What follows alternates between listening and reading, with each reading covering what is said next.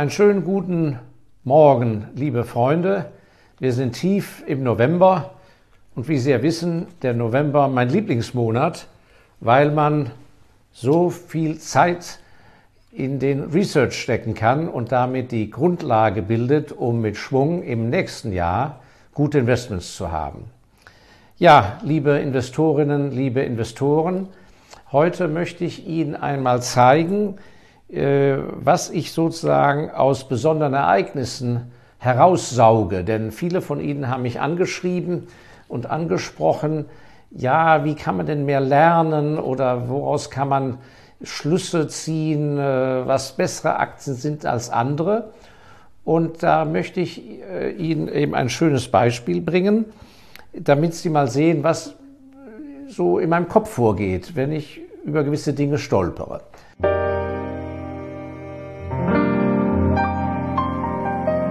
Ein ganz wichtiger Punkt ist dabei, dass man auch mal genau hinschaut auf Ereignisse von Aktiengesellschaften, auch wenn man diese Aktie eben nicht hat.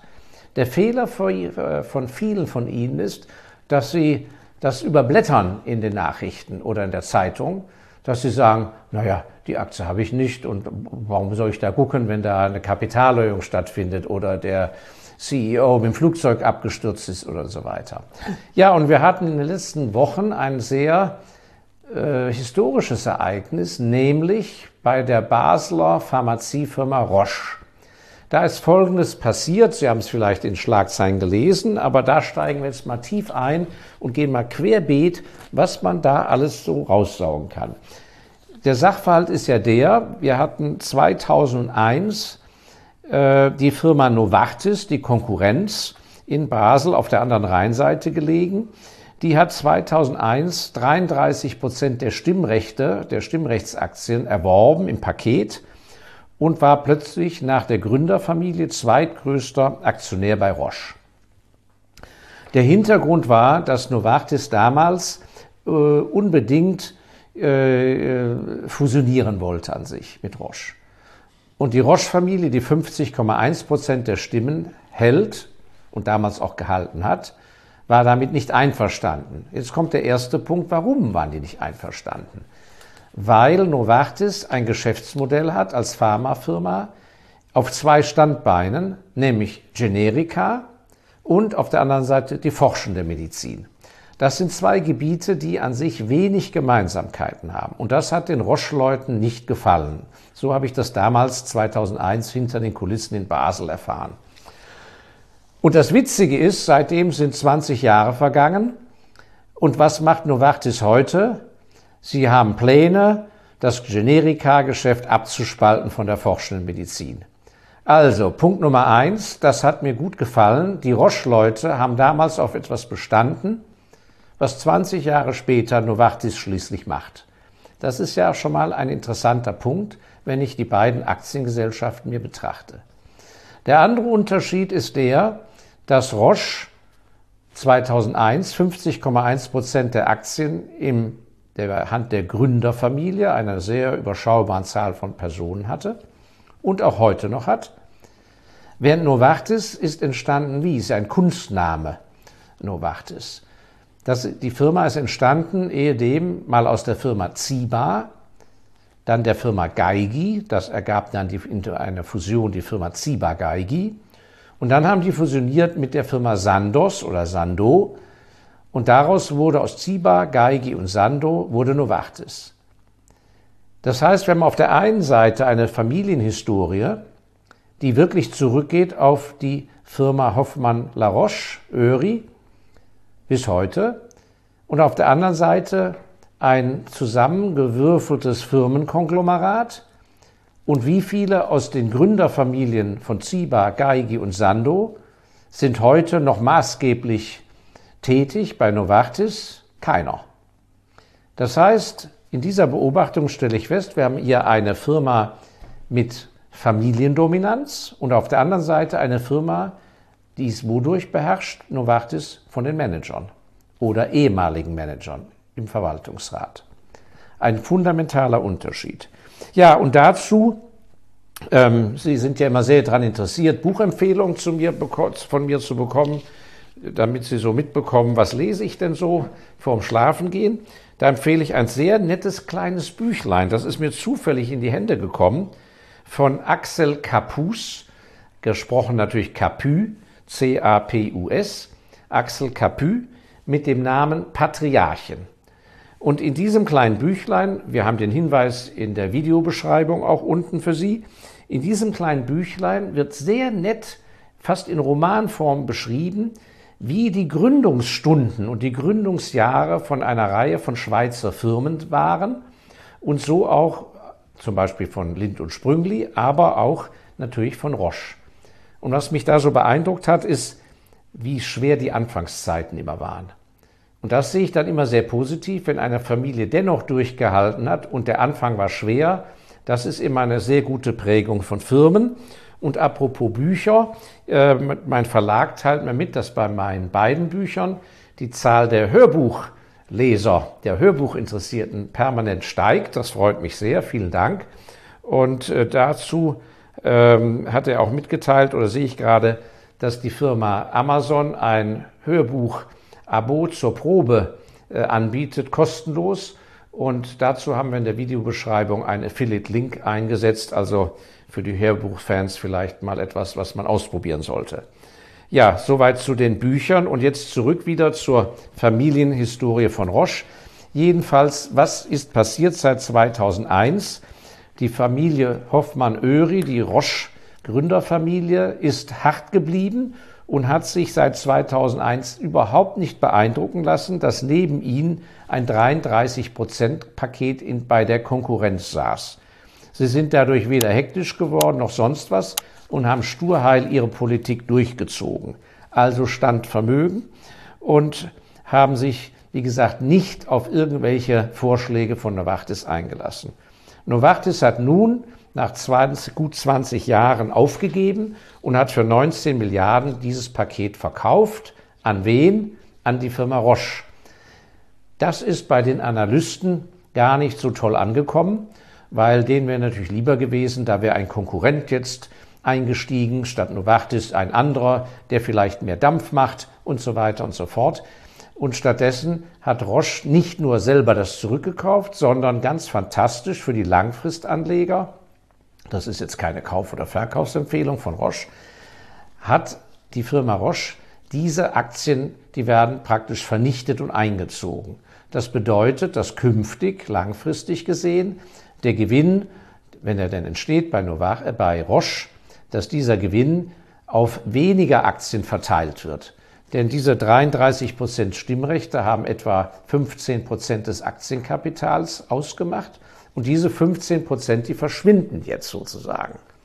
Das heißt, wenn es vorher 100 Aktien gab, gibt es künftig nur noch 85 und der Gewinn entfällt nicht mehr auf 100 Aktien, sondern auf 85 Aktien. Also wird der Gewinnanteil pro Aktie steigen, wenn Roche weiter gute Geschäfte macht. Also ein sehr cleverer Move und äh, von daher für Langfristinvestoren ein interessantes Ding zu beobachten und ein, überhaupt ein interessantes Modell, einen lästigen Mitaktionär loszuwerden. Also, wir haben jetzt schon mal geschaut, das ist das Erste, was ich mache, auf die Historie in der Gründung der jeweiligen Aktiengesellschaft und äh, vor allem, worauf ich Wert lege, ist, wie sieht es in puncto Kontinuität aus und wer hat das eigentliche Sagen. Was können wir daraus lernen für unsere Aktien?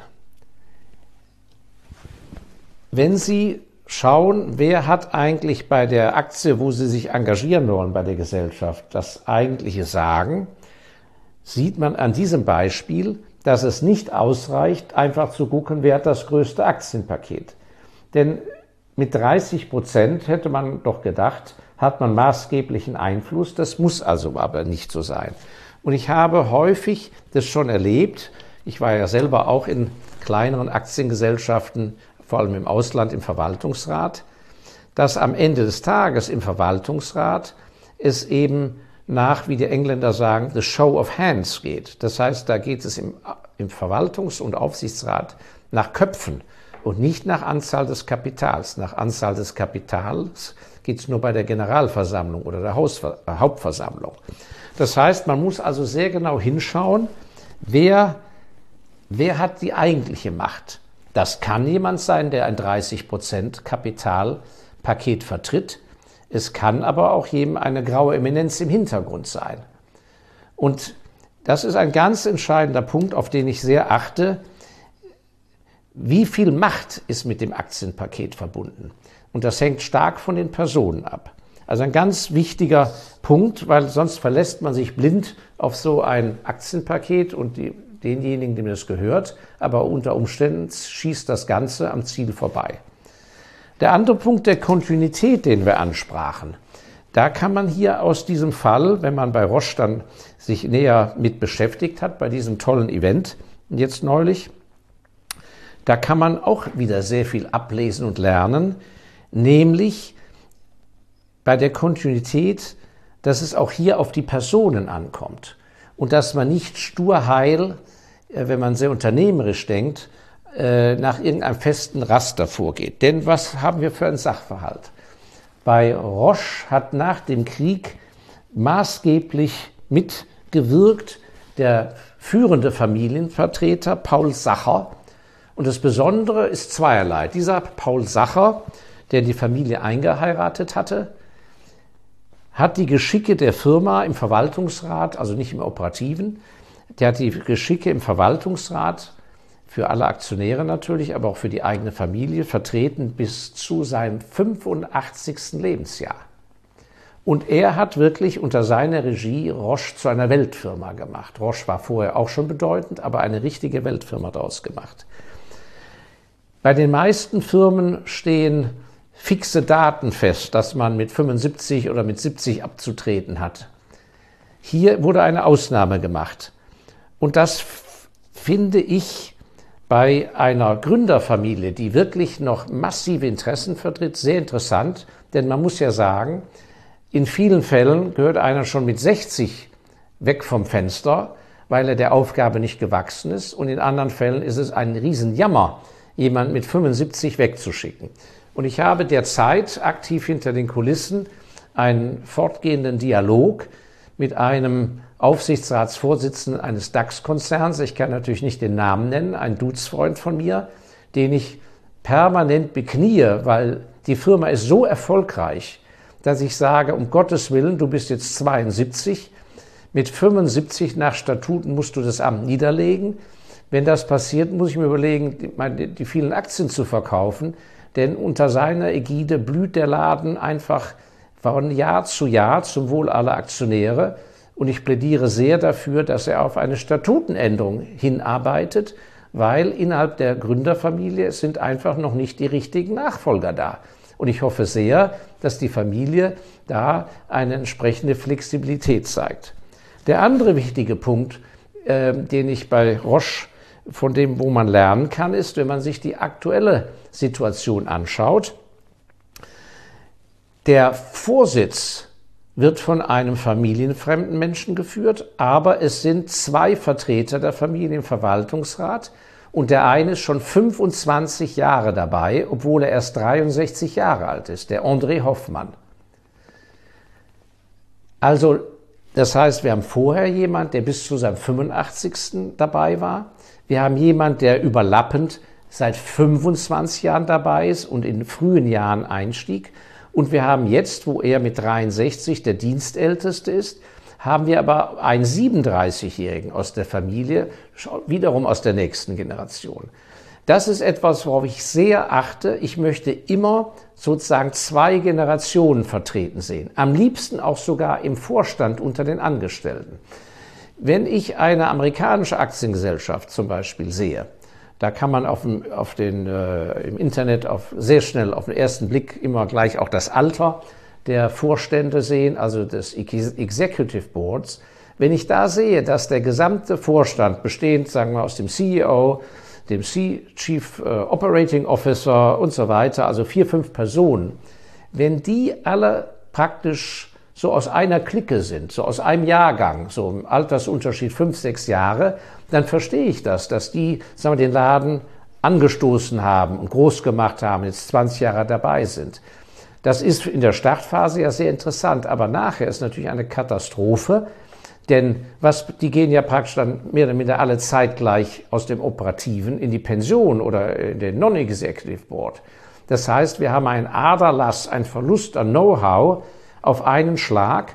Und witzigerweise ist das ein interessantes Ding zu beobachten, wenn ich so eine Firma sehe. Häufig habe ich da einen Takeover-Kandidaten gesehen. Weil wenn diese Altersklicke, wenn ich die so nennen darf, nicht in der Lage sind, Nachfolger aufzubauen und rechtzeitig heranzuziehen, bedeutet das, dass die so nach der Methode nach mir die Sintflut oder bevor wir das irgendwelchen schwachen Leuten übergehen, dann verkaufen wir den Laden lieber. Und da in Amerika vor allem dankenswerterweise die Vorstände auch immer sehr viele Aktien besitzen, sichern die lieber ihr Vermögen ab, indem sie den Laden verkaufen. Und wir Aktionäre kriegen dann natürlich einen höheren Kurs. Also das ist ein interessanter Nebenaspekt. Ja, und das andere ist, äh, in diesem Fall Roche konnte man wunderbar zum ersten Mal offiziell überhaupt mitbekommen, welches die fünf Punkte sind, worauf die Gründerfamilie den meisten Wert legt. Und da hat man zum ersten Mal das richtige Gefühl bekommen, wie diese Gründerfamilie, die die Hosen anhat, richtig tickt. Punkt Nummer eins, ich habe mir das notiert, Integrität. Ganz wichtiger Punkt, weil es bedeutet, Geschäftspolitik nicht auf Tricks aufzubauen. Kurzfristige Tricks sind Mist. Natürlich hat so eine Firma wie Roche auch in der langen Vergangenheit hin und wieder irgendwelche Fehltritte gemacht, aber das war nicht Teil der Familienpolitik. Und die Familie hat vor allem daraufhin nicht aufgegeben. Das war entscheidend. Also Integrität halte ich für ganz wichtig. Da bin ich völlig d'accord mit den Roche-Familie. Punkt Nummer zwei, damit wird man gar nicht rechnen. Als Hauptpunkt für die Familienfirmenpolitik. Mut und Leidenschaft. Und dann überprüfe ich natürlich, so eine Aussage kann ja jeder sagen, überprüfe ich mit der Vergangenheit. Und das ist überhaupt das Entscheidende beim Investieren, dass man schaut, wurde das gemacht, was auch sozusagen verkündet wurde? Wie ist der Track Record des Tuens und nicht des Ankündigens? Und da muss man sagen, Roche hat immer diesen Mut gehabt, große Schritte zu machen. Also der Paul Sacher hat es durchgedrückt, dass nach dem Zweiten Weltkrieg das Medikament Valium praktisch ein Welterfolg wurde. Das hat den dicken Schub nach dem Zweiten Weltkrieg gemacht, Valium. Und dann hat Roche immer wieder mit Unterstützung der Familie den Mut gehabt, große Akquisitionen zu machen, sehr weitreichend in der Erkenntnis, da ist Zukunft und wir können mehr daraus machen. So wurde die Firma Böhringer Mannheim, nicht Ingelheim, Böhringer Mannheim aufgekauft.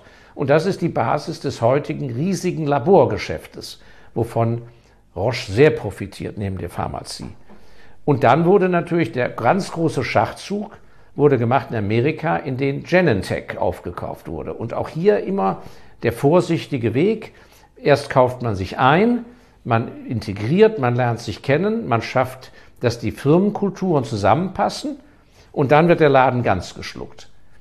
Das heißt also, Mut und Leidenschaft ist tatsächlich bewiesen worden in der Vergangenheit und von daher kann man ausgehen, dass das so weitergeht. Dritter Punkt, mir immer wichtig, ich habe neulich dazu ja auch ein eigenes YouTube gemacht, Innovation. Die Geschichte hat bei Roche immer bewiesen, dass ohne Innovation gäbe es die Firma schon gar nicht mehr. Entweder durch Aufkäufe, Innovation reingeholt oder aber selber entwickelt. Und da sieht man an den hohen Ausgaben bei Forschung und Entwicklung. So etwas muss man dann in der Gewinn- und Verlustrechnung nachschauen, dass die prozentualen Ausgaben vom Umsatz bei Forschung und Entwicklung sehr hoch sind, dass aber auch ein Track Record, ein Erfolgsnachweis da ist, dass aus der Forschungsabteilung hin und wieder auch diese großen neuen Produkte kommen. Ja, und das andere, vierter Punkt, langfristige Orientierung. Das ist klar, das unterstütze ich auch und nicht das kurzfristige Gewinnstreben. Und dann kommt für mich der letzte und fünfte und mit wichtigste Punkt, dass die Priorität innerhalb der Familie immer die ist, die Firma kommt als erstes. Denn alles, was für die Firma gut ist, ist für uns die Familie auch gut. Und dann gilt das auch für uns freie Aktionäre. Und das ist, was Sie bei Firmen wo die Gründerfamilien oder wo Familien die Hauptaktionäre sind, immer überprüfen müssen, schlägt deren Herz eher für die Firma oder für die eigenen Familieninteressen. Und die eigenen Familieninteressen sind zum Beispiel permanente Dividendenausschüttungen. Unter Umständen ist es aber gar nicht gut für die Firma. Das heißt, es muss der unternehmerische Pioniergeist da sein, mit der Bereitschaft auch zum Beispiel zur Schuldenreduzierung auf äh, Dividendenausschüttungen zu verzichten. Ja, also Sie sehen, bei so einem kleinen Event eine Schlagzeile, so sah das dann in der Zeitung aus, in der Neuen Züricher, nicht wahr? So eine Geschichte, erstmals, dass die Familie Roche sich äußert, äh, im dann Zusammenhang gleichzeitig, dass ein Paket aufgekauft wird, dass dadurch der Anteil der Familie von 50 Prozent auf 70 Prozent steigt, sehr zum Verdruss der institutionellen Anleger und der Kurzfristanleger. Ich steige dann in die Tiefe ein und komme zum Ergebnis, nicht, dass ich jetzt Ihnen eine Kauf- oder Verkaufsempfehlung spreche, aber ich kann das sehr gut beurteilen und kann sagen, das hat langfristig interessante Aspekte. Also im Fazit, ich wiederhole nochmal, was sind zwei Hauptpunkte, auf die Sie generell achten sollten in diesem Zusammenhang. Schauen Sie, ob es im Aufsichtsrat, im Verwaltungsrat gegenüber dem aktiven Management, also gegenüber dem Vorstand oder der Exekutive, gibt es da jemand, der gegenüber dem Vorstand sagen kann, Schluss jetzt, uns reicht es, so machen wir es nicht. Weil in der Realität, müssen Sie sich vorstellen, sind die operativen Leute natürlich immer die Mächtigeren, die arbeiten Tag und Nacht, sind in der Thematik voll drin und haben von daher an sich eher das Heft in der Hand. Es muss also eine starke Persönlichkeit da sein, die sagt, es reicht. Und das ist leider bei sehr vielen Firmen nicht der Fall. Und deshalb kann man auch nicht immer gleich auf einen schnellen Turnaround hoffen. Ja, und das andere, nochmal zur Wiederholung, vertrauen Sie nicht einfach den prozentualen Anteilen bei den großen Aktionären, sondern versuchen Sie, den eigentlichen Drahtzieher auszumachen. Ja, das war ein kleiner Einblick, dass es sich lohnt, auch bei Aktienereignissen von Aktien, die Sie nicht besitzen, sich da doch drum zu kümmern und in die Tiefe reinzugehen. Und der Lerneffekt ist meistens viel größer, als Sie denken. Und das ist so ein kleiner Trick, den ich heute mal ausgangs November mit Ihnen teilen wollte. Ich danke für Ihre Geduld. Wenn Ihnen das Video gefallen hat, bitte teilen. Wenn Sie den Abonnement-Knopf, den kostenlosen, noch nicht gedrückt haben, wäre auch schön. Denn wie Sie wissen, wir unabhängigen Investoren, wir Freunde eines selbstbestimmten Lebens haben leider in Berlin und sonst wo keine Lobby und wir müssen uns gegenseitig unterstützen. Von daher bitte, äh, es geht auf die Adventszeit zu, verbreiten Sie die frohe Kunde. In diesem Sinne, Ihr Markus Elsässer, vielen herzlichen Dank.